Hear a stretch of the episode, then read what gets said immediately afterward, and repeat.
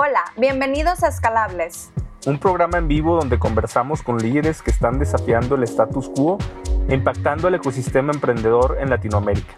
Somos Lala, Nelly, Oscar y Héctor. Cuatro amigos apasionados del ecosistema emprendedor. Buscamos conectar, inspirar y fortalecer a la comunidad de emprendimiento en la TAM. Esta es la única comunidad donde tú que nos escuchas puedes sumarte a la mesa y ser parte de la conversación. Sin filtros y espontánea. Así que te invitamos a seguirnos en Instagram como Escalables Podcast y en Twitter como Escalables P. Y unirte al grupo de Telegram Escalables Podcast. Comenzamos. Pues bienvenidos a todos los que están aquí, bienvenidos a Escalables y pues el día de hoy tenemos nada más y nada menos que una súper emprendedora. Les presento a Elena Poliblanc. Ella es cofundadora y Chief Product Officer de Mendel.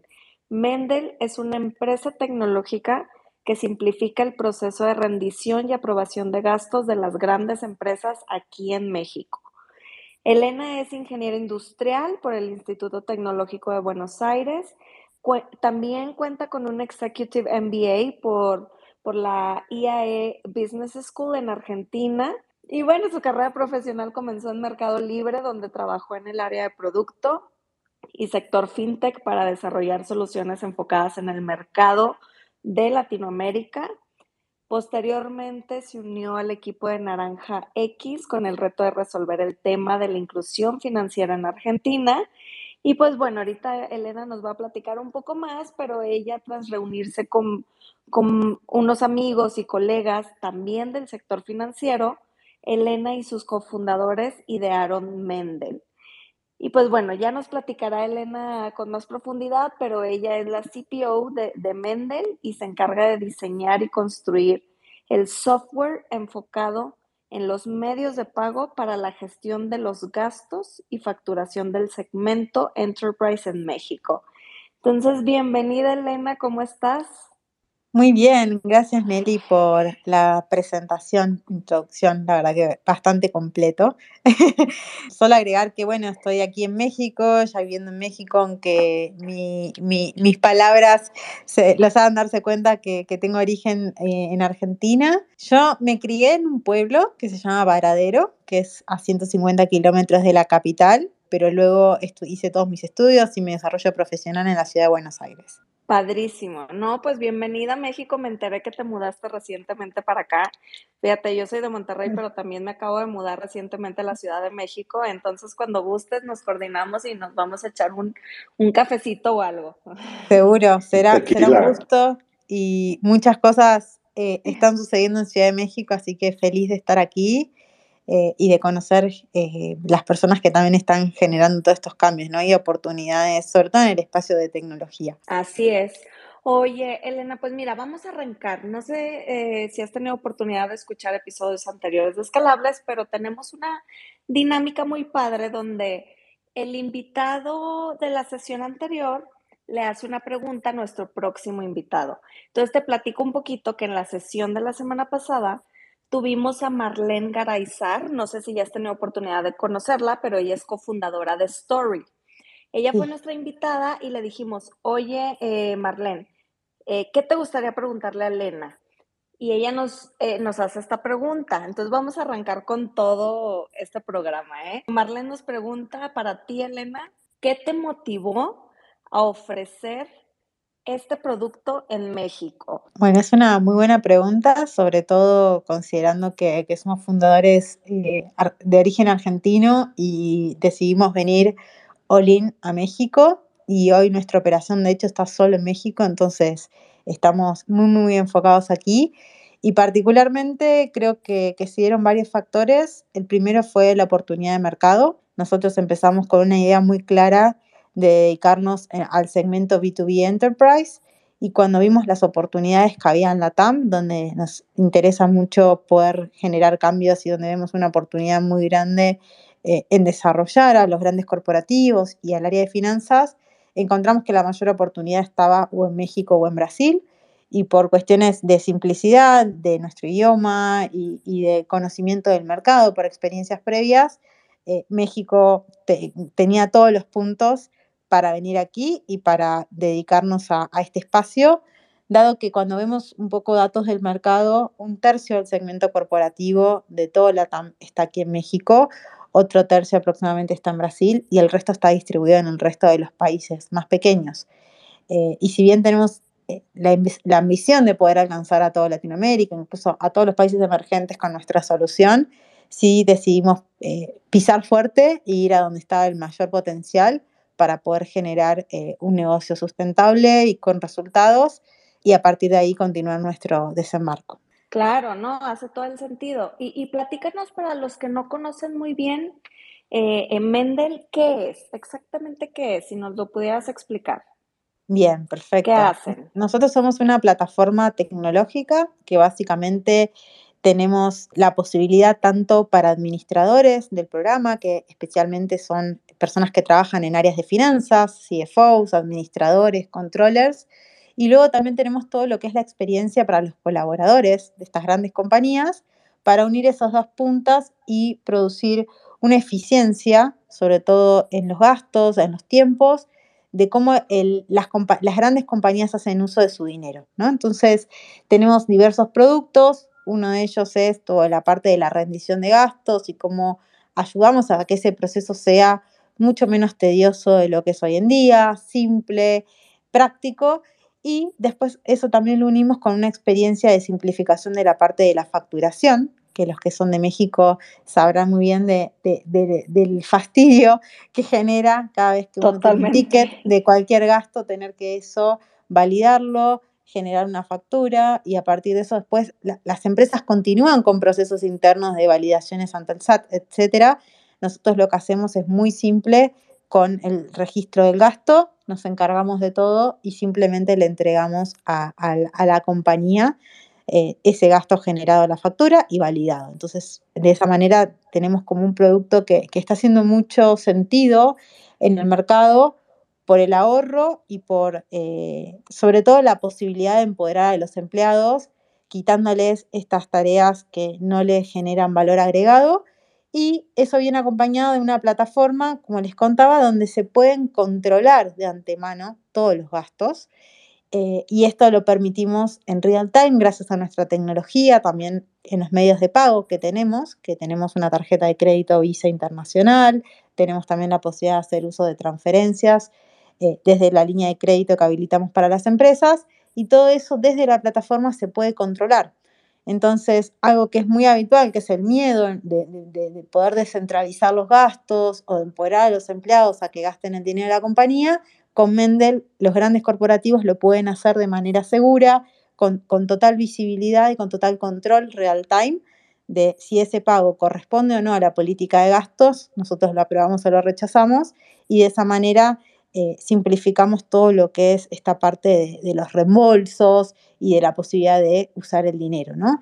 Eh, obviamente todo esto desde la plataforma, además del control y de la, de, del orden que, que, brindamos a través de, de, herramientas de generación de presupuestos, de asignación de presupuestos, de creación de tarjetas de manera real time, etcétera, Además de todo eso, tenemos dashboards con información muy interesante para las áreas de administración, para entender cómo se está gastando el dinero, qué posibilidades de ahorro hay, cómo se están gastando los presupuestos, cuáles son los principales proveedores, etc. Entonces tenemos toda una parte de información y de reportería muy grande que complementa a los otros pilares que, que les venía comentando.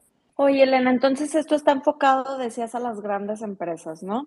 Y habiendo sí. cada vez más ofertas de productos financieros, ¿cuál, ¿cuál es el principal diferenciador de Mendel? O sea, ¿por qué, ¿por qué Mendel es la mejor solución para las grandes empresas? Muy buena pregunta.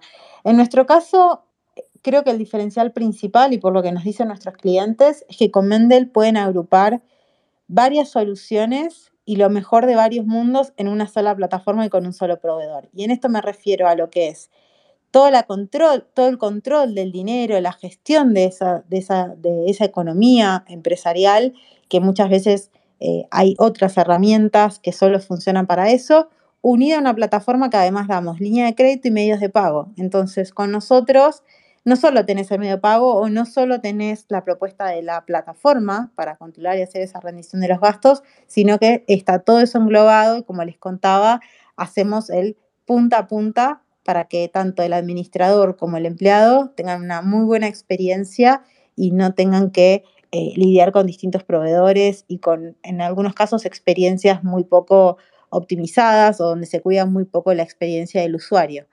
Eh, ese es el mayor diferencial de Mendel y como les decía, vemos el, proceso de punta a punta, no es solo te doy un medio pago, sino que te doy el medio pago, puedes usarlo de manera controlada y luego de ese pago incluso hacemos la factura y dejamos todo servido al administrador del programa o de la compañía para que pueda eh, también tener toda la deducibilidad de los impuestos.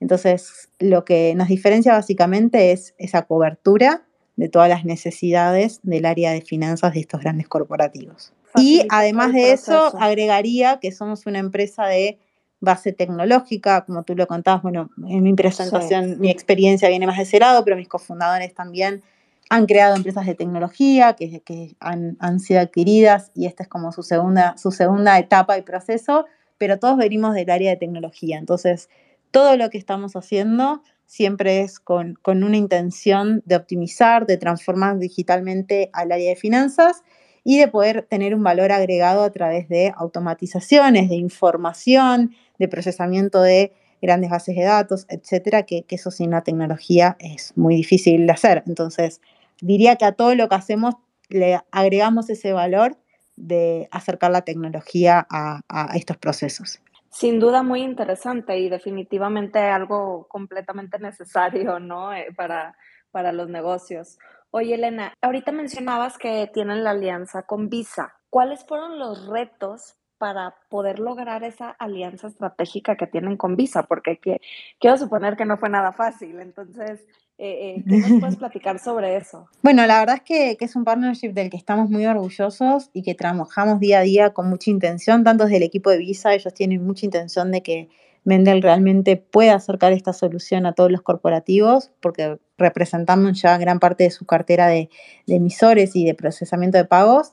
Y por otro lado, desde, desde, lo que nosotros hacemos, siempre buscamos esa extra milla de poder estar muy cerca de nuestros proveedores, de poder tener partnerships y no solo entregar productos al cliente eh, de una manera básica. Vamos un poquito más allá. Entonces, desde que comenzamos, teníamos esta idea también muy, muy apalancado en la experiencia que yo había tenido ya con, medios de pago, con otras tarjetas que, había hecho sobre todo en, Mercado Pago y cuando estuve luego Naranja X. Sin duda, el poder tener un partnership con las marcas ayuda a apalancar toda la experiencia que el usuario tiene con ese medio de pago, desde eventos, desde promociones, desde contexto de uso, calidad de la solución, ¿no? Y qué tan completo y qué tan eh, avanzado tecnológicamente se puede tener un producto, cuando se hace un partnership es todo un poco más simple, ¿no? Entonces, desde un, desde un estadio muy inicial de Mendel teníamos claro que queríamos tener un gran producto y que eso lo íbamos a lograr estando muy cerca de las marcas y los emisores, y en nuestro caso elegimos Visa por la propuesta de valor, sobre todo por la gran aceptación que tiene a nivel mundial, para lo, para lo, cual es bastante importante para nuestro segmento de corporativos que viajan y que están por todo el mundo, que tienen gastos también eh, transfronterizos. Eh, Visa es el que garantiza la mejor cobertura en términos de aceptación, entonces fue uno de, los, eh, de las variables que, de decisión y por los que hoy seguimos apalancando el, el producto con ellos. Ok, padrísimo. Y, y a ver, ya entendimos un poquito sobre qué es Mendel, lo que ofrecen, pero ¿cuál es realmente el modelo de negocio de ustedes? Perfecto. Como, como les contaba, por encima de todo lo que hacemos, somos una plataforma tecnológica, entonces nuestro modelo de negocio tiene que ver con un modelo más parecido a lo que se suele llamar de software as a service. Esta plataforma agrega valor a nuestros clientes y a partir de eso nosotros cobramos una suscripción mensual por el uso de la plataforma y de todos estos servicios de generación de facturas, de rendición de gastos. Eh, es un acuerdo que tenemos con cada compañía.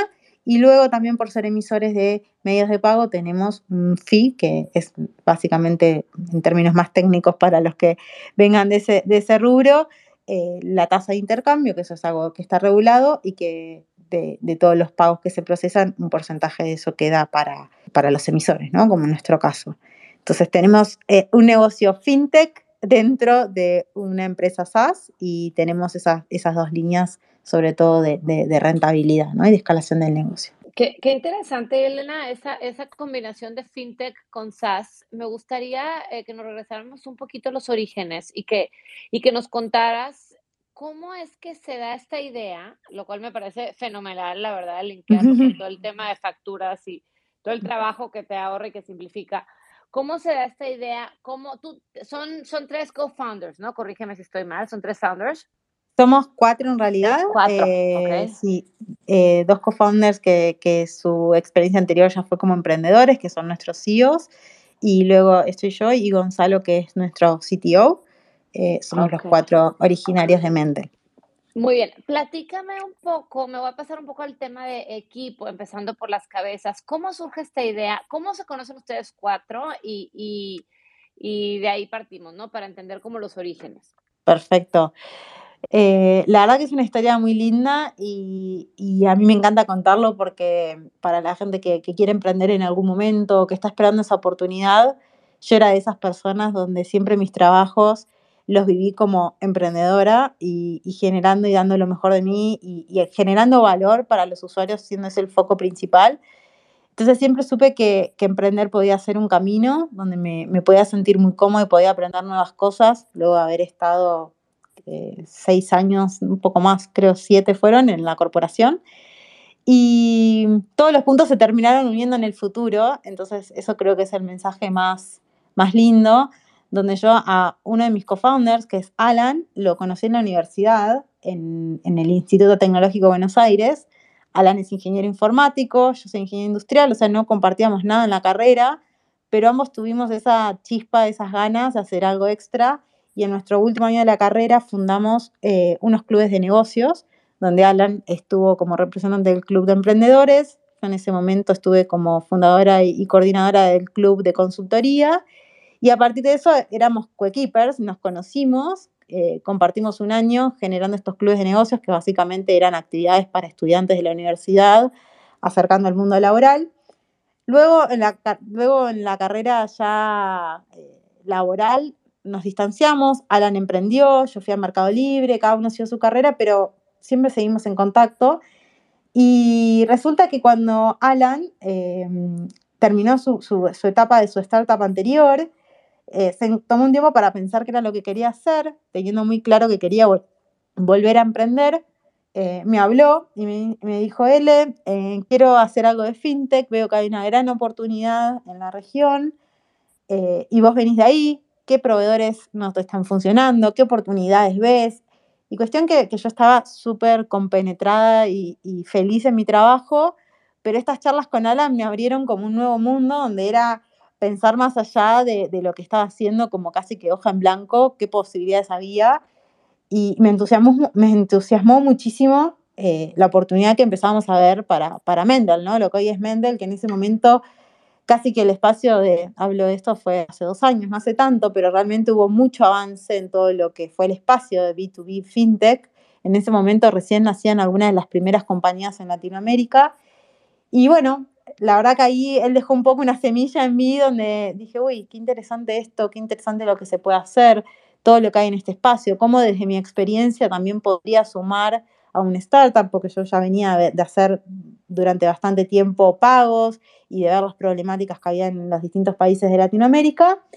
Cuestión que seguí con mi trabajo, con mi día a día y a los tres, tres meses más o menos, ahora me vuelve a contactar y en ese momento ya estaba con Ale, que es mi otro co-founder, que también había eh, tenía una adquisición de su compañía, estaba buscando qué hacer, él venía de la parte de la documentación, eh, digitalización de documentación con un producto muy conocido que se llama turrecibo.com. Entonces conocía mucho el espacio del B2B y conocía mucho el espacio de estos, de estos procesos complejos que tenían áreas como finanzas o mismo recursos humanos, donde la tecnología todavía no había acaparado tanto esos, esos departamentos. Y bueno, y ya viendo que estaba Alan, que estaba eh, Ale, eh, Gonza, que había empezado a, a, desarrollar algunas cositas también con ellos, eh, decidí saltar y, y, tomar esta oportunidad porque sentí que era eso, una, un, una oportunidad única donde se unían puntos, donde desde mi experiencia podía sumar y a la vez tenía un montón de, para aprender de ellos como ya eh, second time emprendedores y habiendo conocido el espacio. Entonces, un poco esa fue la historia. En ese momento hice una transición con mi, con mi rol que tenía Naranja X como head de producto y empecé Mendel. Empecé Mendel embarazada, eso también fue algo que, que, si bien parece un poco eh, contradictorio, fue algo que me ayudó a tomar la decisión, porque en ese momento tuve varias propuestas laborales, fue un momento como de mucho cambio también a nivel laboral y de muchas oportunidades post pandemia, eh, siendo Argentina, donde el mundo se abrió bastante más.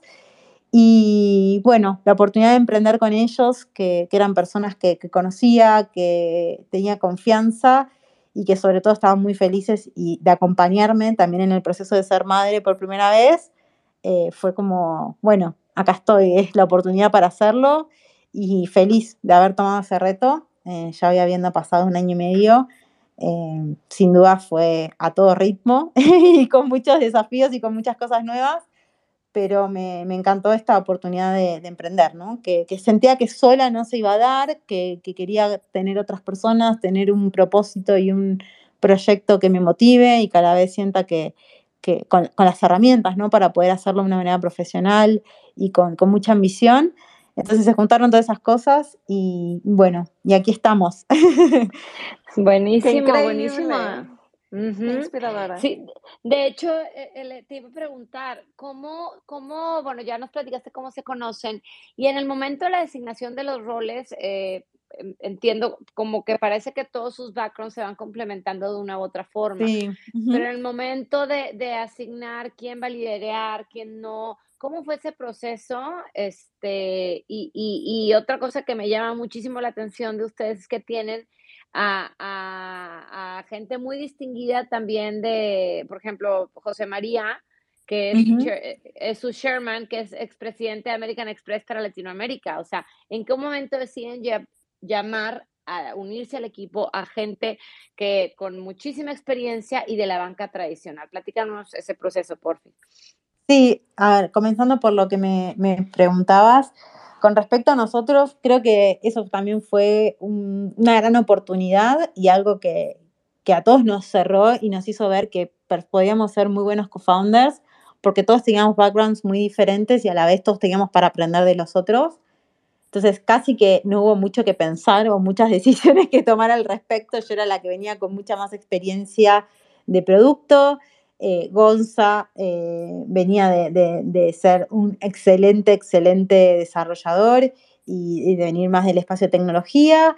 Y Alan y Ale eh, querían tener su reto y tenían todas las capacidades para tomar un rol de, de cosíos, tomando toda la parte más de investor relations, de administración, de finanzas, de recursos humanos, etcétera, ¿no? Riesgo, etcétera. Entonces, casi que no hubo mucho que pensar allí y creo que como en ese momento se dio, eh, que nos juntamos nosotros cuatro en pos de sumar y en pos de complementarnos, así lo vimos siempre con la compañía. Creo que eso fue algo eh, que e, es algo que está en nuestros valores, donde somos muy generosos a, a sentir que personas con distintas experiencias que vienen de distintos lugares nos pueden sumar, pueden sumar a Mendel y que no vamos a hacer de esto una empresa eh, exitosa solo nosotros, ¿no? Sino que nuestro equipo tiene un rol protagónico, que las personas, los aliados, nuestros partners, nuestros clientes, eh, lo vamos a hacer entre todos. Y así fue el caso de José María, em, pero también tenemos inversores que realmente son, eh, nada, me, me siento orgullosa de las personas que nos acompañan y siempre fue desde un lugar de esto, de ver a alguien valioso, alguien que nos podía aportar, alguien que nos podía elevar la vara, sumarlo al barco. Y ese fue el caso de José María, donde tuvimos la fortuna de que se dio en un momento de su carrera, donde luego de 30 años como presidente de American Express para Latinoamérica, él quería hacer un cambio, él quería pasar al lado eh, tecnológico eh, y empezar a ver cómo, cómo era esto de, de, hacer una startup, de hacer una empresa de tecnología y a nosotros también su experiencia nos sumaba un montón. Desde el lado de todos los sentidos, José, él está en nuestro comité ejecutivo, él está en nuestro día a día, eh, nos suma desde su experiencia, él tuvo una trayectoria muy grande en el área de recursos humanos, entonces también en nuestros liderazgos, en las decisiones importantes que hay que tomar en la compañía, es una persona que constantemente nos suma. y obviamente su experiencia, tanto en México como en todo lo que fue su rol eh, hiper eh, desafiado y exitoso en American Express, nos aportan el día a día un montón de, oportunidades, ¿no? en todos los sentidos, desde el área de negocios, desde el área de oportunidad de cosas que estas grandes empresas, ¿no? por dar un ejemplo de, donde él venía, no iban a poder transformarse, no iban a poder eh, estar a tono con, la tecnología y ahí está la oportunidad de Mendel. Entonces fue, fue un win-win y, la verdad que es un honor, un gusto conocerlo más y tenerlo en, nuestro equipo. Y así él como muchos, como les decía, realmente tenemos un equipo de, inversores que juegan en equipo con nosotros, nosotros también los buscamos, les damos espacio y, sabemos que esto lo, vamos a construir entre, entre muchas personas.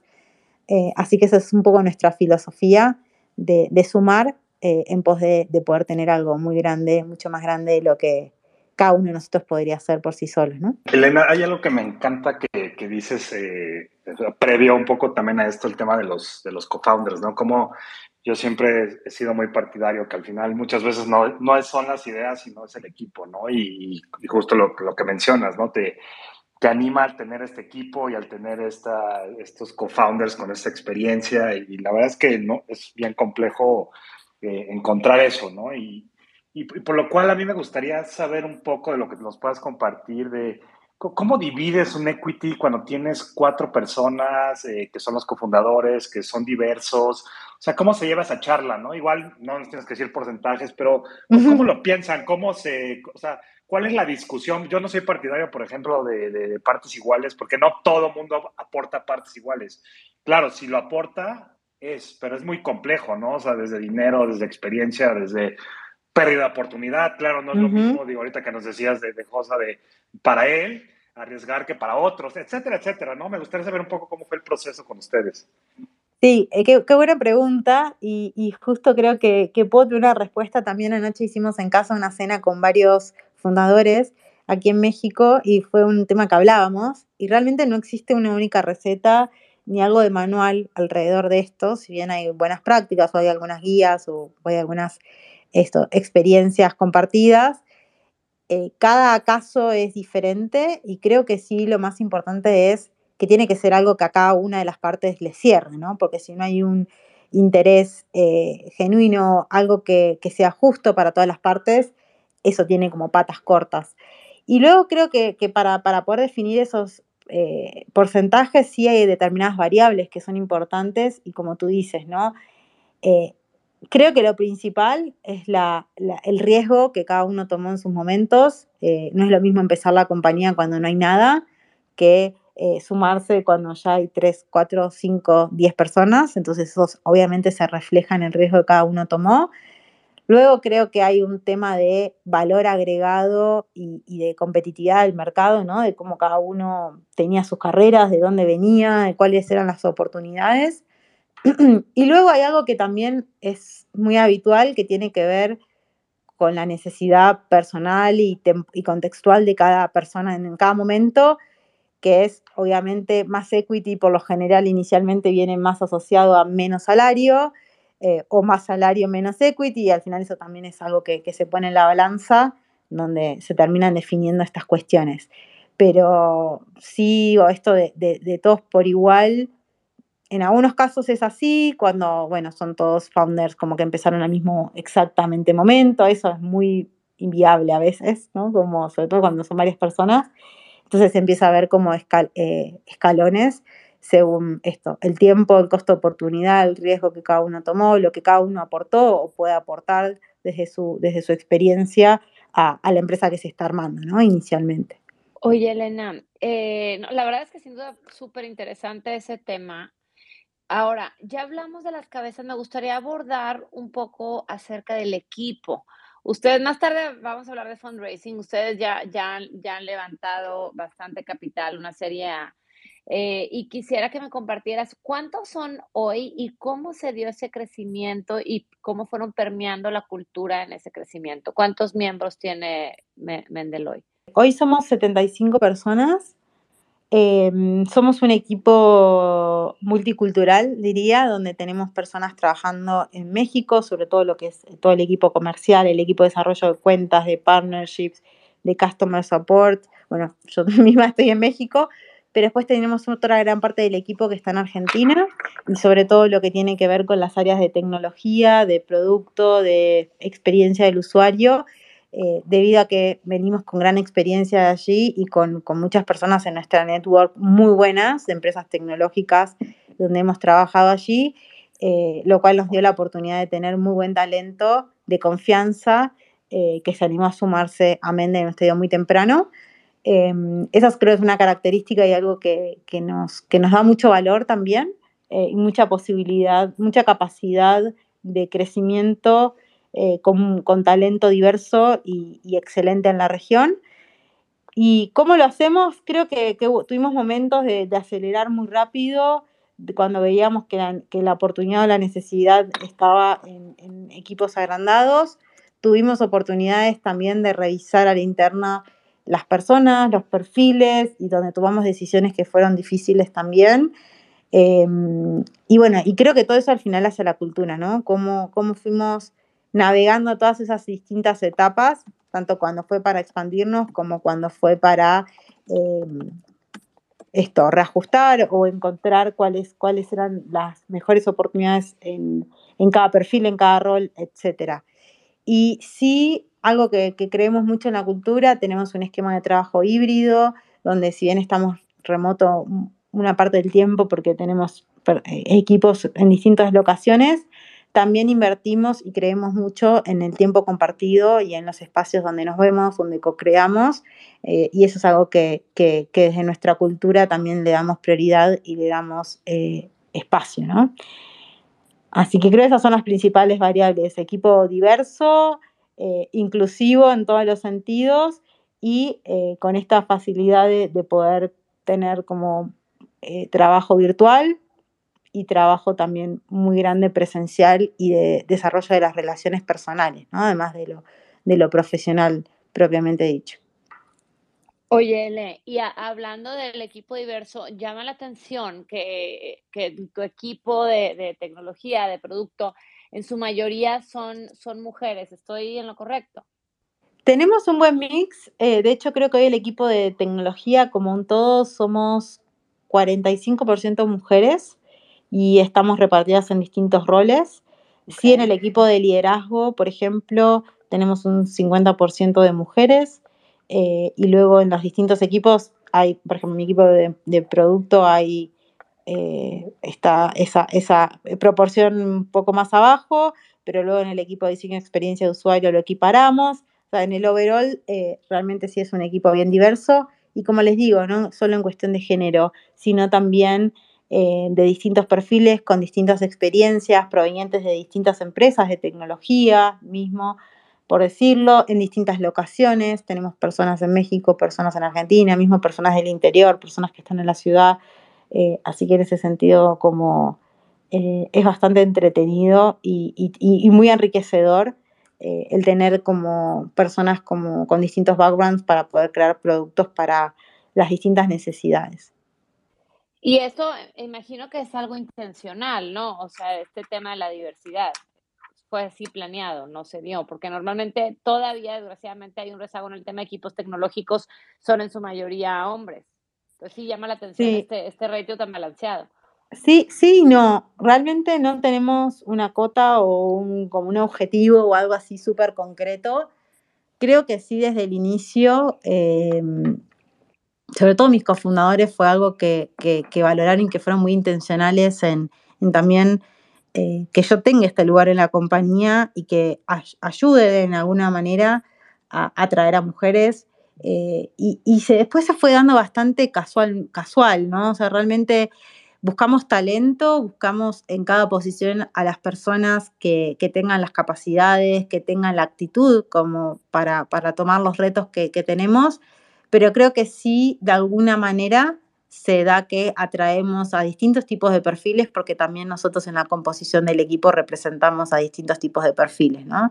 Eh, me ha pasado casos concretos de entrevistar a, mujeres para otros roles que incluso no tenían que ver con mi, con mi equipo directo y que luego de las entrevistas me han dicho, qué bueno irle conocerte porque trabajar en una empresa donde hay mujeres en el equipo de liderazgo me da confianza, me hace sentir eh, que puedo tener alguien con quien hablar, que estoy representada, distintas cosas y que, bueno, cuando a veces eso no se da, eh, queda bastante más eh, librado al azar, ¿no?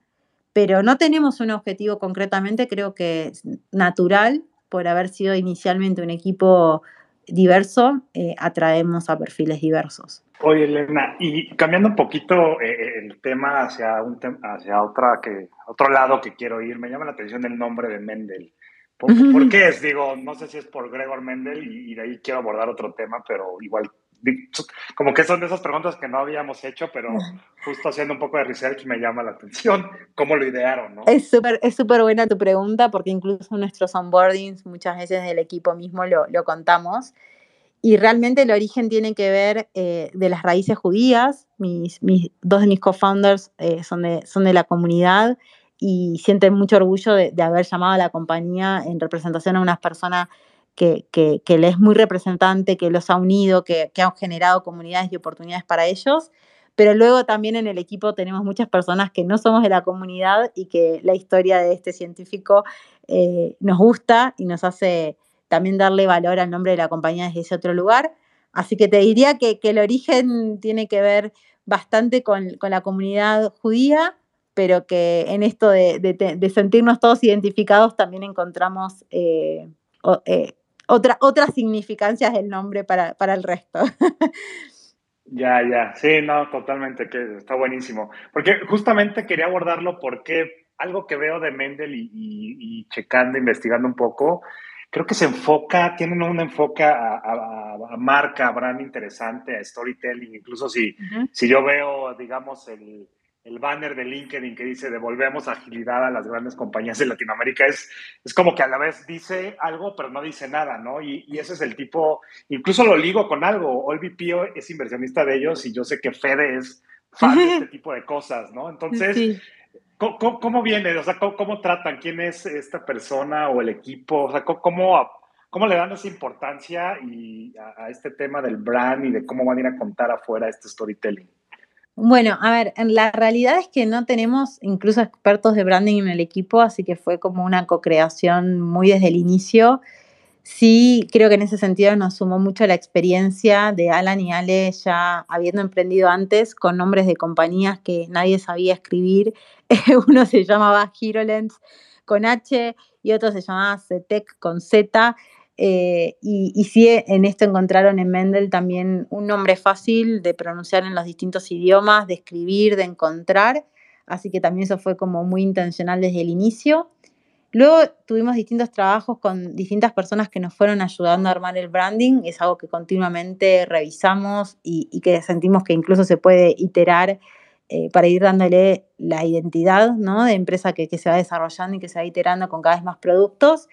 Y con respecto a la visión que tenemos, eh, sí eso tuvo mucha, mucha cabeza y dedicación, sobre todo el equipo ejecutivo. En marzo nos juntamos unos dos días eh, y, nos fuimos con, esa visión validada eh, y aunque parezcan frases o palabras muy simples, le dimos mucha vuelta sobre todo para poder setearnos una visión muy ambiciosa que aporte valor y que refleje una necesidad y una oportunidad muy real en el mercado. ¿no? Entonces, cuando hablamos de devolver la agilidad a los grandes corporativos, estamos siendo muy concretos en que nuestro segmento son ese tipo de compañías y en que lo que queremos hacer es por sobre todas las cosas con la tecnología acelerar sus procesos, agregar valor en esa línea de agilizar eh, dinámicas o procesos que hoy no le agregan valor, que no son su core, como por ejemplo la rendición de gastos, y que sin, sin embargo las empresas dedican muchos recursos y mucho tiempo de su equipo eh, en pos de resolver estas cosas, ¿no? Entonces empezamos por lo que fue la rendición de gastos, la facturación, etcétera, etcétera, pero nos gusta mucho también que, este propósito de volver a agilidad a los grandes corporativos nos deja mucho espacio a poder ir creando productos, líneas de negocio y oportunidades en los distintos frentes que ataquen esta necesidad donde muchas veces hablamos de grandes corporativos abarcados por la burocracia o por procesos que no están digitalizados, etc. Entonces, nos, nos, nos abre mucho espacio a la vez que nos deja una meta muy clara de quién es nuestro usuario y de dónde está nuestra oportunidad. Ya, no, increíble porque justo es, es, mucho de, o sea, justo lo que comentas, yo lo veo en, en, estos emprendedores que lo han hecho antes y que de inicio tal vez son cosas que uno no piensa, pero eh, ya cuando lo ves hacia atrás y en las siguientes empresas es algo súper importante, porque al final tú estás hablando y haciendo este story desde, desde crear un propósito o, o, o, dar una solución y no hablar desde el producto, ¿no? Que es lo que normalmente vemos. Sí, y, de, y, de, hecho fue algo que, que, por ahí para alentar a los, a los emprendedores que todavía no lo han hecho, no lo tuvimos desde el momento inicial, obviamente sí el nombre y todas estas cuestiones, pero volvimos a revisar el propósito y la visión ya con un recorrido aproximadamente de un año de compañía, donde estuvimos muy cerca de estos usuarios, estuvimos muy cerca de sus necesidades y nos tomamos muy en serio esto de, de limitar un poco la cancha, pero de setearlo abierto y ambicioso, también teniendo la base de haber visto lo que estos usuarios necesitaban, ¿no? O sea, no fue que en el aire, ah, bueno, hay un problema de agilidad en los grandes corporativos, sino que empezamos otorgando soluciones, escuchando mucho a los usuarios y construyendo producto en pos de esas oportunidades y esos hacks que veíamos donde podíamos agregar valor y luego nos sentamos a repensar, ok, estamos haciendo todo esto, ¿hacia dónde va la compañía? ¿no? ¿Qué objetivo le queremos setear también a nuestros equipos? ¿Cuál queremos que sea nuestro propósito del día a día? cuál queremos que sea un poco esa línea que divide lo que priorizamos y hacemos y también lo que aprendemos a decir que no en pos de que por ahí no tiene que ver con un propósito muy claro, ¿no? Entonces fue algo que, que hicimos ya avanzados y que sin duda nos sirvió muchísimo el ejercicio luego para todas las decisiones que también vinieron, donde a veces también saber decir que no o poder poner foco eh, es un gran valor para, para las compañías que, que cuando están en este estadio hay muchas cosas por hacer y muchas veces poca capacidad, ¿no? Y eso va creciendo un poco al ritmo del crecimiento de la compañía. No, y totalmente de acuerdo. Incluso también lo que decías de que no es fácil llegar a eso. O sea, haber llegado a eso, yo sé ese trabajo que tomó de mil cosas antes para llegar a algo que parece tan sencillo, ¿no? Y, me encanta por ese lado.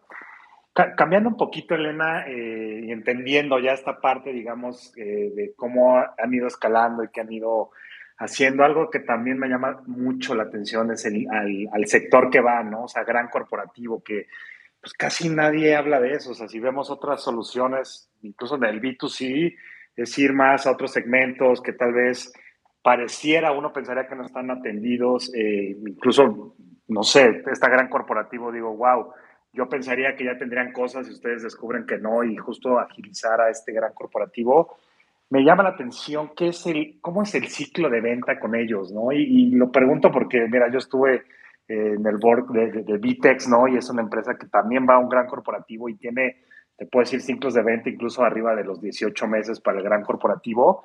¿Y cómo, lo han manejado ustedes? ¿Cómo, ¿Cómo, ha sido? Digo, creo que es algo diferente, ¿no? Porque acá tiene muchos tomadores de decisiones. Pero ¿cómo ha sido esa venta? ¿Cómo ha sido esa cercanía que, que ustedes vieron con este gran, gran empresa, ¿no?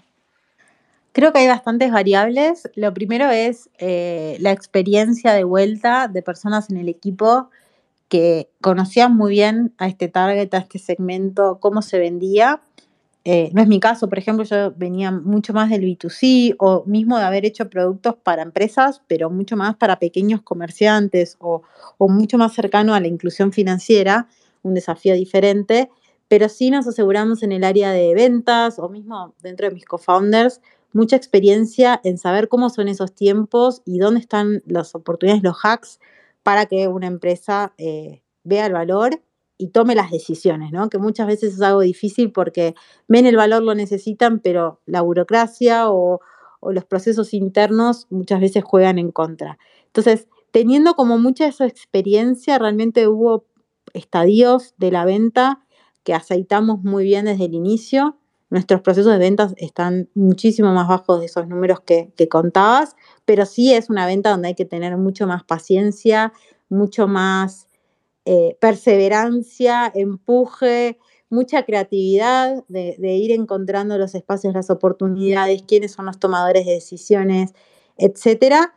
Pero sin dudas creo que algo que nos ha ayudado mucho, mucho, es tener un producto con funcionalidades que realmente van a una necesidad, ¿no? O sea, cuando, cuando unimos las dos cosas, donde el ciclo de ventas eh, lo pudimos optimizar gracias a la experiencia y conocer estos grandes corporativos y tener personas en el equipo que ya tenían cartera comercial en, este espacio, eh, unido a un producto que se vende solo, por decirlo eh, de alguna manera sin desmerecer, creo que cuando se juntan esas dos partes es donde ocurre la magia, donde podemos tener un producto que en nuestro espacio, también siendo B2B corporativo, tiene muchas personalizaciones muchas veces, muchas cosas que hacemos para clientes particulares, etcétera. Entonces tenemos como esa apertura también a hacer algo que realmente aporte valor a la empresa. Y, eso eh, es donde se genera mayor interés. Pero de vuelta, creo que el espacio del B2B corporativo representaba una oportunidad, incluso antes de que tengamos nuestro producto rodando y, nuestro equipo comercial vendiendo, porque estaba muy desatendido. Realmente cuando uno ve a los CFOs o a los administradores de empresas gigantes, sus herramientas más tradicionales son Excel, algún ERP, em, papeles, calculadoras, y realmente cuando veíamos otro tipo de usuarios, mismo nosotros, yo como CPO o como CTO, contamos con infinidad de herramientas tecnológicas que nos ayudan en nuestro día a día. Cuando entendimos muy bien ese usuario, lo que se suele llamar en producto a esa persona, realmente es como la tecnología no ha llegado y no ha llegado porque no había propuestas, no, no, había esa cercanía a hacer cosas que realmente les agreguen valor de una manera muy fácil, ¿no? sin que les agreguen más trabajo. Nosotros, no lo dije, pero por ejemplo, la solución de Mendel nos integramos a los ERPs. Entonces, no requiere ningún trabajo adicional. Vos centralizás todo tu gestión del gasto en Mendel, lo tenés en la plataforma y luego eso se conecta a los sistemas que las compañías ya tienen. Entonces, le hacemos muy fácil toda esa experiencia, eh, cuestión que también eso ayuda a acelerar mucho los procesos internos y, de, aprobación de, las faltas de, Mendel como, proveedor. Claro, incluso ahorita lo dices, creo que en, en, su caso todo se alinea, ¿no? O sea, lo que acabas de contar es una alineación de incentivos para todos ¿no? Entonces eso es, claramente eso ayuda a tomar decisiones más rápidas, ¿no?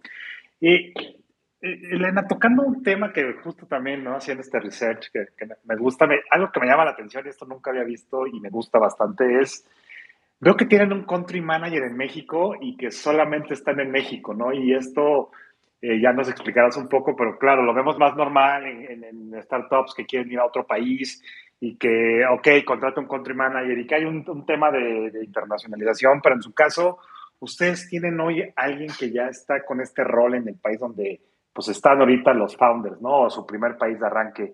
¿Cómo es esta decisión y cómo ven esto? Te quiero contar un poco la historia de David, porque obviamente que, que su rol fue pensado y diseñado, primero porque siempre fuimos una empresa con la visión de poder expandirnos, como les decía al principio, entonces, el hecho de poder tener alguien local y, también en esto que, decíamos, ¿no? De la diversidad y de ser muy conscientes que también nosotros veníamos de otro país, eh, fue muy importante para nosotros y estratégico tener una persona en el equipo que conozca mucho del espacio aquí, de los medios de pago aquí, de las regulaciones, de muchas cosas, de incluso la venta corporativa, ¿no? En cada país es diferente cómo se aborda cada cliente.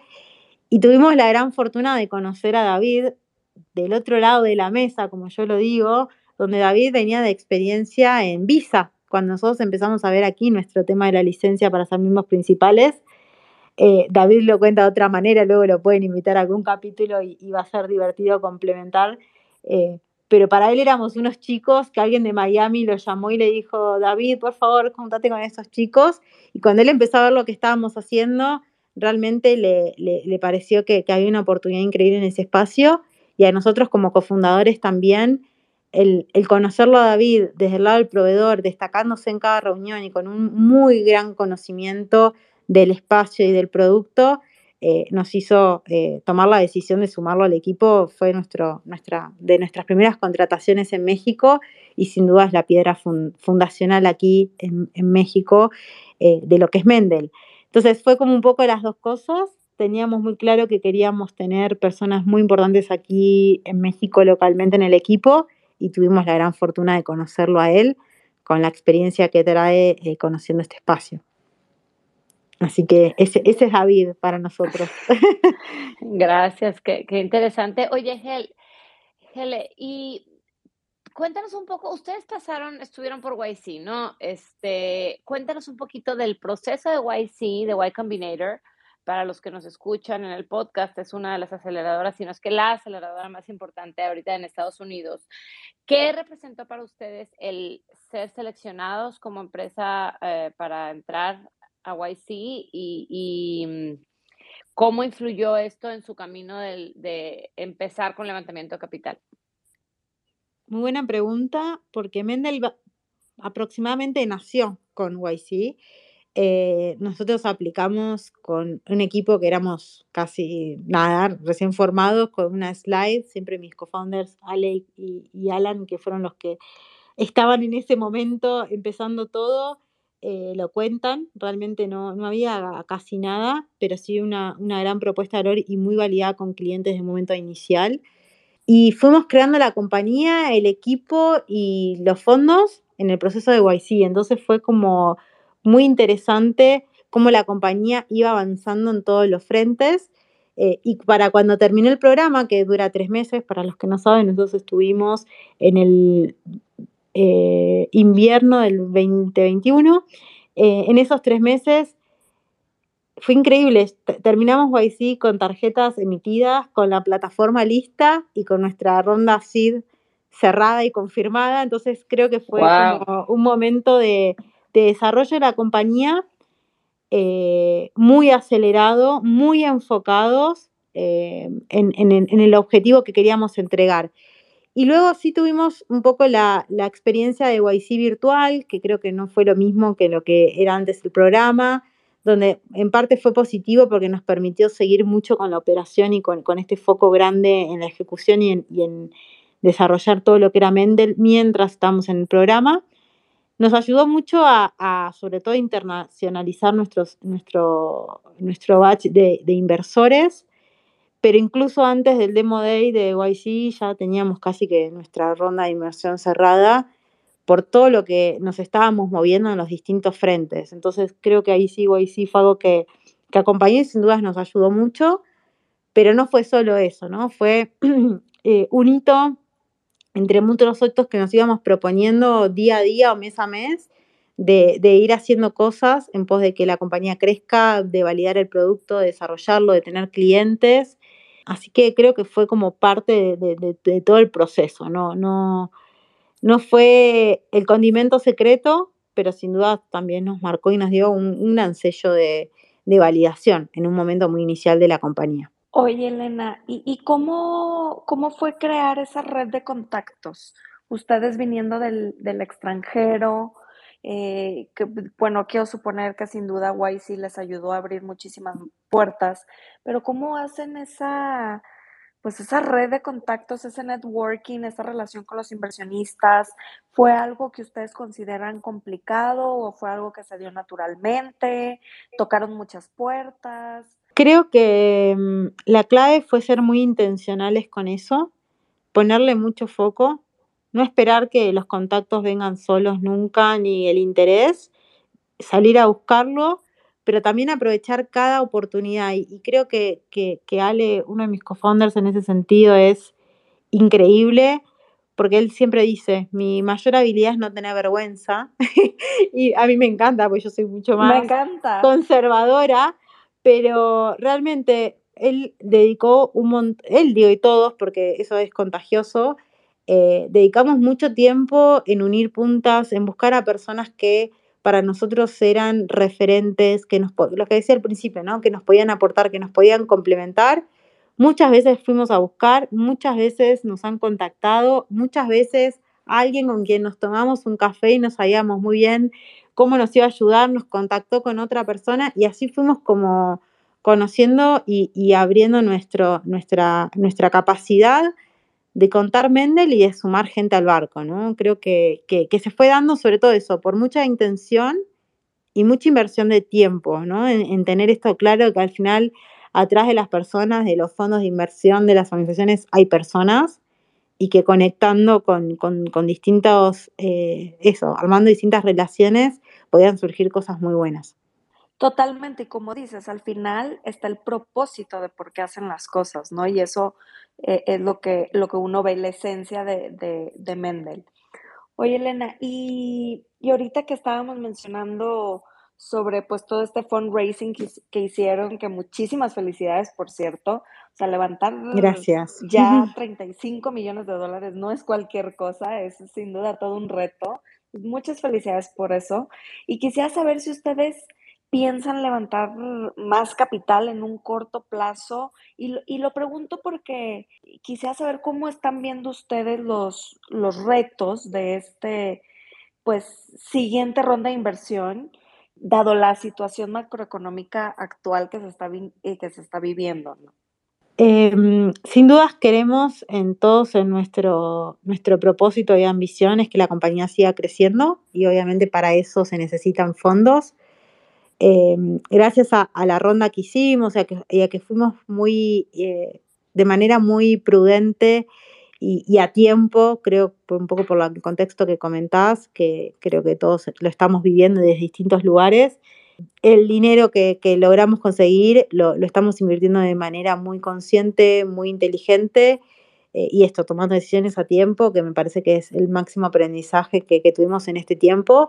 Eh, pero sí, sin dudas, eh, somos una empresa que, tenemos nuestros fondos de inversión que nos apoyan, que queremos seguir incorporando dentro de nuestro roadmap de productos cada vez más funcionalidades, cada vez más líneas de negocio y a la vez eventualmente poder expandirnos cuando ya México eh, nos haya dado toda esa masa crítica a, otros sectores. ¿no? Entonces, creo que, sí es la respuesta, eh, sin prisa ni, ni sin una necesidad hoy imperiosa pero mirando un poco el mediano y el largo plazo, eh, tenemos todo para poder crecer y, eso requiere capital. Oye, e, Elena, y con todo este tema también de regulaciones, pues bueno, nos platicabas que son una combinación de fintech más software as a service, lo cual se me hace súper interesante, pero eh, al al decidir emprender en México, ¿cómo vieron todo este tema de regulaciones actual que hay en el país, todo lo de la ley fintech? Eh, ¿Qué retos han, tenido? ¿Cómo, ¿Cómo, ven esta situación de la ley fintech? Bueno, creo que ahí sí fue algo donde mi experiencia en particular me, me sumó bastante porque había trabajado con la ley fintech y este contexto, sobre todo cuando estuve en Mercado Pago, que parte de los mercados que, me tocaban era México, entonces lo he investigado y trabajado durante bastante tiempo y sobre todo he conocido a, personas muy referentes con mucho conocimiento técnico de lo, de lo, que estaba pasando y lo que está pasando en, en este aspecto en, la regulación de México. Entonces, eso nos ayudó a poder tomar decisiones muy temprano desde el producto que nos dejaron en espacios eh, cómodos, y a la vez sin riesgo regulatorio ni, digamos, ni, ningún riesgo de esa índole, pero sin duda fue parte por la experiencia, por asesorarnos y fue algo que tuvimos muy presente desde un inicio. Y eso, por ejemplo, en cosas concretas nos ha llevado a la decisión de hacer una tarjeta de crédito y de, de entrar en ese espacio, de alejarnos del espacio de todo lo que es captación eh, y, así, digamos, distintas definiciones del producto, de la estrategia de negocio que le hicimos tomando en cuenta la, variable regulatoria. Eh, Elena, y, o sea, obviamente estamos, ¿no? somos podcast escalables, queremos hablar mucho de eso y, antes de como de pasar a un tema de expansión, a mí algo que me gusta entender mucho de, de modelos y, y, el modelo B2B es algo que, que, a mí me apasiona particularmente es, me gustaría entender cómo es para Mendel la estrategia de crecimiento. ¿A qué me refiero? Es, hay compañías que lo hacen a través de producto, hay compañías que lo hacen a través de marketing, de ventas, etcétera. cómo ves tú hoy Mendel, incluso yo un poco haciendo este, este pequeño research, veo que hay algo que hacen bastante interesante de content marketing, como el podcast que tienen de C, eh, eh Forward, exacto, eh, etcétera, etcétera. O sea, veo que tienen un foco interesante. Mi, percepción es un poco a lo que es como growth B2B, que no es el tradicional que todos conocemos, y a, y a producto. Pero digo, te lo quiero preguntar para entender ¿Cuáles son las palancas que, Mendel va a tener o está teniendo para hacer este crecimiento? Es una muy buena pregunta porque creo que eso también hace mucho a la cultura y a cómo tomamos nuestras decisiones, a los equipos, etcétera. creo que somos una empresa donde las ventas es el pilar y, y es donde todos tenemos muy claros que si hay clientes, todo el resto se alinea y todo el resto se, se puede seguir desarrollando. Entonces, desde eso ponemos mucho foco y mucha intención en todo lo que es el ciclo de venta y eso incluye desde el equipo que tenemos un equipo de growth marketing, aquí está Demian, eh, quien es un gran, gran eh, personaje ¿no? en todo este crecimiento de, de Mendel. Em, y, y, cuidamos mucho ese proceso, desde la prospección y buscando, buscando cuentas, desde la recomendación y dando una excelente experiencia de usuario a nuestros clientes que nos recomiendan o que se van a otros lugares y llevan Mendel con ellos. Eh, entonces, ese es el, esa es como la punta de lanza, un equipo de, de, ventas muy alineado, con mucho foco en el resultado y en el cuidado del cliente, y un equipo de producto y tecnología que, que está a ese mismo nivel. Entonces, esas son las dos frentes de batalla, diría yo, donde eh, no somos unos sin otros, eh, nos preocupamos constantemente de entregar valor y de crear un producto que esté a la altura de las expectativas del cliente y un equipo de ventas y de, de growth que nos ayuda a llevar a las manos o a la, a, a, al lugar correcto esa propuesta de valor y convierte, ¿no? Entonces, eh, esos son nuestros dos pilares de crecimiento y mucho foco, mucho foco. Desde el primer momento dijimos, en México la oportunidad es gigante, eh, no nos vamos a apurar en expandir o en acaparar porque el segmento corporativo se come de, de, una manera más lenta, como ustedes decían, pero cuando eso tracciona realmente mueve mucho los números, los resultados y sentimos que aquí en México hay mucho para crecer y la expansión vendrá de la mano de estos clientes que son regionales y que teniendo una muy, muy buena experiencia en México ya quieren que estemos en toda la región con ellos, ¿no? Entonces, eh, vamos como balanceando un poco esas fuerzas que, que también nos dan ganas de, de, de, poder expandir rápido. Me encanta, Elena, cómo, eh, cómo hablas del foco y haces mucho énfasis en el foco, ¿no? Porque siempre es una gran tentación y más sobre todo cuando traes un, un pues, el capital de expandirse a otros mercados o no solo eso, sino expandir otro tipo de productos en el mismo cliente. ¿Cómo, o sea, con sus mismos clientes, cómo, cómo mantienes ese foco? ¿Cómo lo mantienen? Creo que en este caso sí es una habilidad de algo que, que practiqué mucho en mi carrera, eh, sobre todo siendo una persona de producto. Eh, mi mayor reto siempre fue poder priorizar, poder ser muy consciente de la capacidad y que cuando uno decide hacer una cosa, eh, directamente estás decidiendo dejar de hacer otras. Entonces, esa gimnasia que siempre la tuve desde el lado de, la tecnología y de la creación de productos, también la llevo a las decisiones más de negocio. Eh, y, creo que a partir de mucha discusión, de poner la oportunidad en la mesa y de poder evaluarlo con estas distintas ópticas, eh, entre todos vamos tomando decisiones, que en algunas las hacemos acertadas y obviamente en otras nos habremos equivocado, porque de eso se trata. Pero sí con mucha conciencia, ¿no? De, de, del equipo que tenemos, de las oportunidades y de esto de, ok, ¿cuál es nuestro propósito, ¿no? Que, que, que no tratar de, de, desviarnos o de que la ansiedad nos gane en muchos aspectos y sí no perder foco en, en esto, ¿no? Que en el día a día se hace la diferencia, ¿no? Invirtiendo en lo correcto y en lo que pueda entregar un valor agregado eh, en el momento adecuado, al usuario adecuado, ¿no? Elena, Hablaste de, de, de, equivocaciones, ¿no? Evidentemente el, la vida de una startup, de un emprendedor, pues es, se, se, asemeja a una montaña rusa, ¿no? Hay altibajos y, y, pues lo acabas de mencionar, ¿no? Acerca de decisiones erróneas. ¿Nos podrás compartir algún momento en el que se hayan sentido eh, en esa, digamos, en ese momento duro, bajo, en fin, y qué, qué es lo que los ha motivado a levantarse? ¿Nos podrás compartir algo de eso? Creo que en el corto tiempo que tuvimos, tuvimos varias experiencias que sí nos enriquecieron y nos robustecieron, nos robustecieron mucho como equipo, porque lo pudimos ver rápido como un error que se podía, un error o una decisión que no esperábamos que tenga un determinado desenlace. Eh, y tuvimos varios, creo que, que, que uno grande fue eh, los socios eh, que elegimos inicialmente para toda nuestra emisión de tarjetas, que fue un banco, una organización que de un día a otro apagó su operación y por ende nos quedamos también nosotros y muchas otras fintechs. Realmente fue algo en México bastante trágico porque casi que a todo el espacio que compartíamos emitían con el mismo eh, proveedor.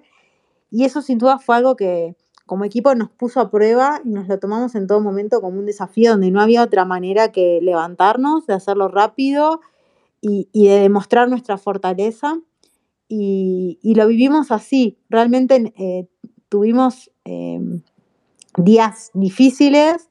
De hecho, fue cuando yo tuve mi bebé, estaba entre la maternidad y, conectándonos eh, con el equipo a, pensar mucho y, a cuidar todos los aspectos de, de este cambio que estábamos teniendo pero al poder poner foco de vuelta ahí fue algo donde aprendimos que un equipo alineado, orientado al mismo resultado, poniendo eh, dedicación a pocas cosas con, mucha, profundidad fue lo que nos permitió en 53 días, que la gente que viene eh, de, de, este espacio entenderá, logramos apagar un proveedor, encender otros y estar productivos nuevamente con tarjetas en las manos de nuestros clientes, lo cual es algo que me siento muy orgullosa hoy, pero que en ese momento fue realmente muy difícil cómo, cómo surfeábamos eso ante las expectativas de los clientes, levantando una ronda de inversión en ese mismo momento, en el mismo momento que pasó esto cerramos la ronda, o sea, fueron muchísimas cosas, pero que hoy viendo hacia atrás eh, fue súper positivo, nos robusteció un montonazo y nos dio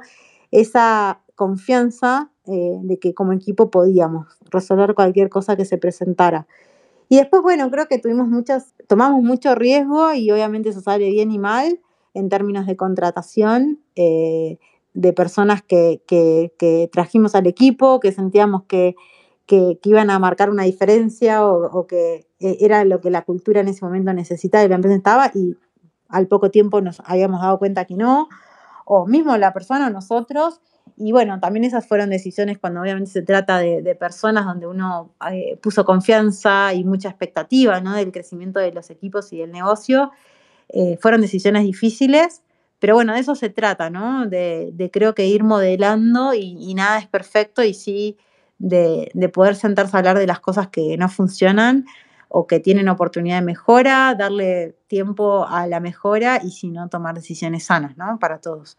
Así que creo que en ese ámbito fue también donde, obviamente, con un crecimiento muy acelerado del equipo, hubo cosas que salieron muy bien y otras que no tanto. Sin duda todos estos retos los han hecho pues más fuertes, ¿no? Todo, todo tiene su aprendizaje. Y ahorita que estás mencionando, eh, la verdad es que se, me hace súper inspirador y mis respetos, Elena, porque embarazada emprendiendo, digo, wow, o sea, ¿cómo le haces? Entonces, ¿cómo le haces mantener ese equilibrio de, de ser mamá, eh, esposa, que también eh, leí por ahí que tu esposo es emprendedor, entonces, mm, sí. Eh, ¿cómo llevan ahí? Yo creo que se entienden perfectamente, se consultan cosas, ¿cómo le haces para mantener ese equilibrio con tu vida personal y tu vida profesional? Porque pues también una startup es tener otro bebé, ¿no? Es dedicarle muchísimo tiempo a, pues, a, pues a tu trabajo, ¿no? Es como tener otro bebé. Entonces, eh, eh, ¿cómo logras este equilibrio?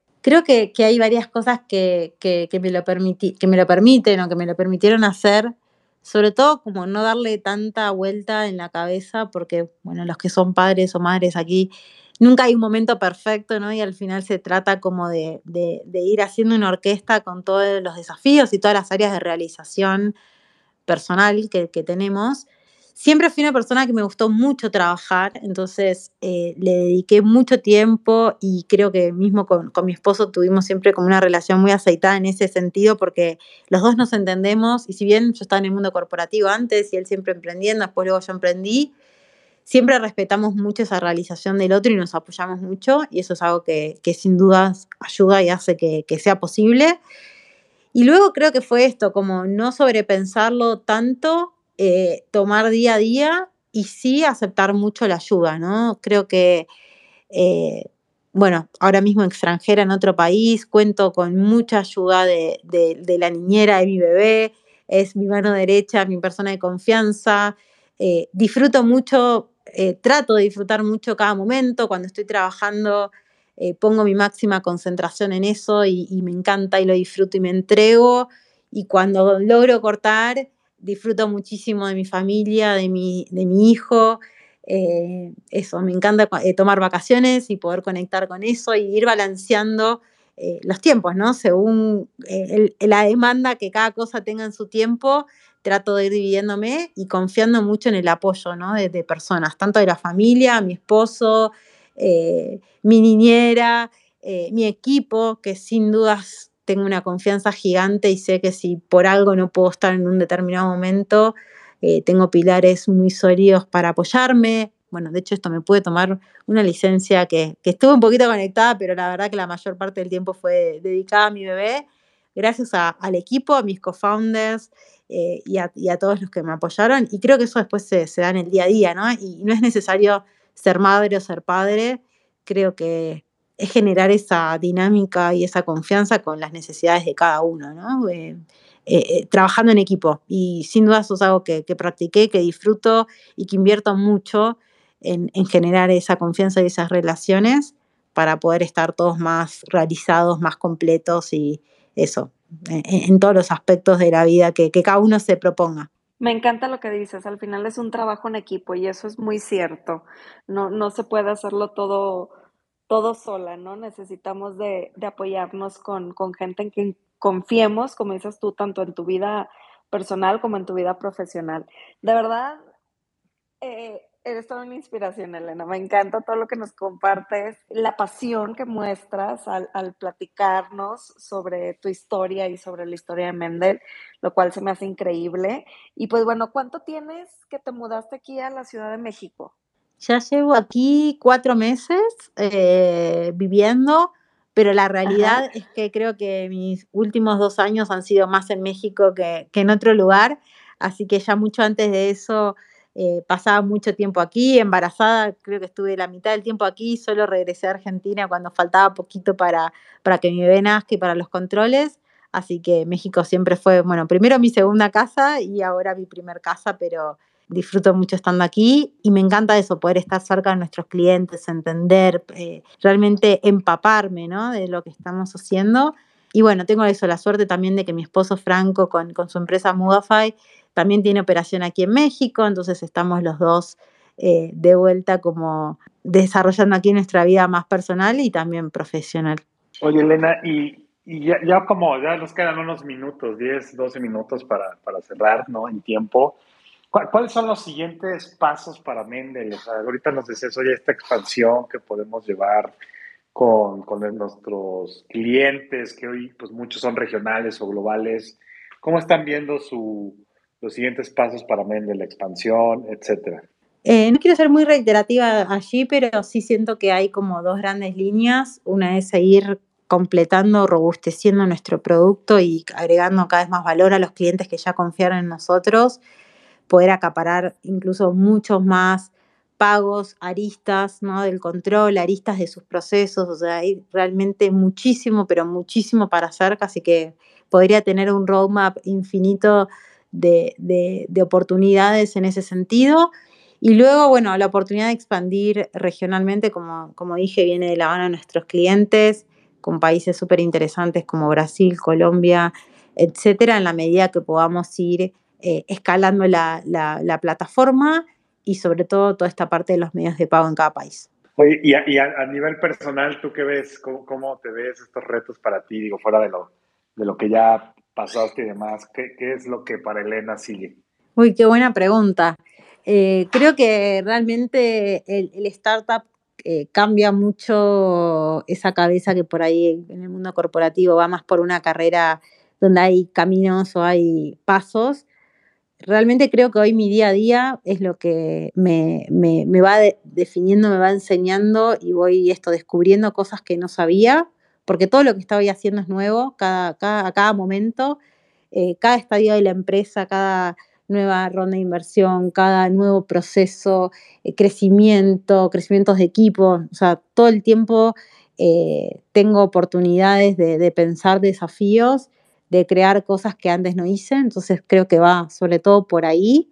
eh, y de poder eso, hacer una compañía de, de, la que aprenda, de la que podamos agregar mucho valor al mercado, a nuestros clientes y sobre todo que podamos eh, generar una diferencia ¿no? en, en, la historia de los pagos y la gestión de, de, los equipos de finanzas de toda la región. Creo que eso es lo que más mueve mi propósito y poder acompañar con mi desarrollo más bien personal y profesional todos los retos que vengan, ¿no? que, que, en este mundo son bastante acelerados y que eh, lo, lo, lo, estoy aprendiendo y desarrollando en el camino. Oye, Elena, pues ahora sí ya, ya se nos está terminando el tiempo. Este, nosotros tenemos una tradición acá en Escalables donde les hacemos, son las preguntas relámpago, lo llamamos, que son unas preguntas de cierre. Eh, la dinámica que se trata de se te hace la pregunta y nos contestas lo primero que se te venga a la mente. ¿Te late? Dale, vamos. Perfecto. A ver, ¿eres night owl o morning person? Eh, de noche, 100%. No, nocturna. ¿Estás, estás feliz estas horas, ¿no? Ya nos ha tocado este, gente que ya está quedando dormidos a las 9 de la noche. Para los que nos escuchan, siempre estamos en las noches. Eres de las mías, muy bien. Oye, ¿para qué trabajo serías malísima? Así que no te contraten porque te corren.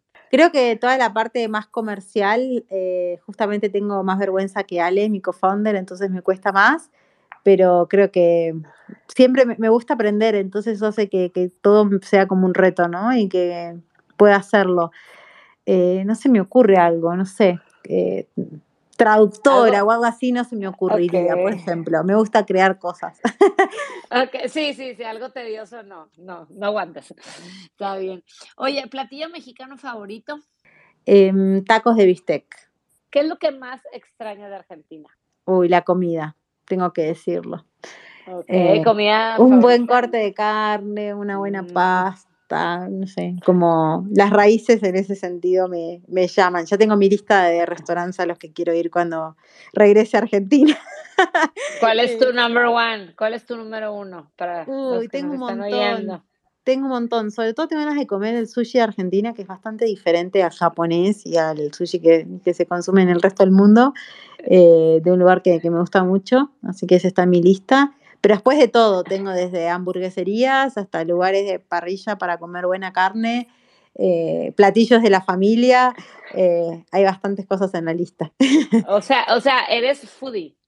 Sí, sí, me encanta, me encanta. Bien, sí. bien. Sí. Oye, Eres de las mías, favor- Elena. Sí, sé, de las mías. ¿Libro favorito? Libro favorito, eh, El Principito. Fue un libro que en mi infancia me, me marcó bastante. Y por último, ¿qué consejo le darías a aquellas personas que están empezando a emprender en estos momentos? Que se animen y se entreguen, que nada, nada va a ser tan malo de- para que se arrepientan después. Perfecto, me encanta. Muy bien. Me encanta. Oye, Elena, y ahora sí, ya para no quitarte mucho tiempo, ya dejarte descansar, eh, ya ves que iniciamos el episodio haciéndote una pregunta que nos hizo la invitada de la sesión pasada. sí, Entonces ahora nos gustaría eh, que tú nos des una pregunta para nuestro, para nuestro siguiente invitado. La próxima semana tendremos a Miguel Morkin, que incluso no sé si lo conozcas porque también es Sí, de lo Argentina, conozco. ¿eh? sí, lo Ah, conozco. buenísimo. No, bueno, pues ya sabes. Él va a ser nuestro invitado de la próxima semana. Él es eh, fundador y CEO de Sirena.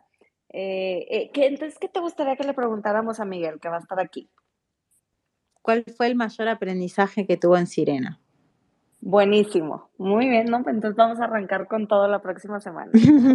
Muchas gracias, Elena, por, por tu tiempo, por compartir, por estar aquí el día de hoy. Sin duda lo disfrutamos muchísimo.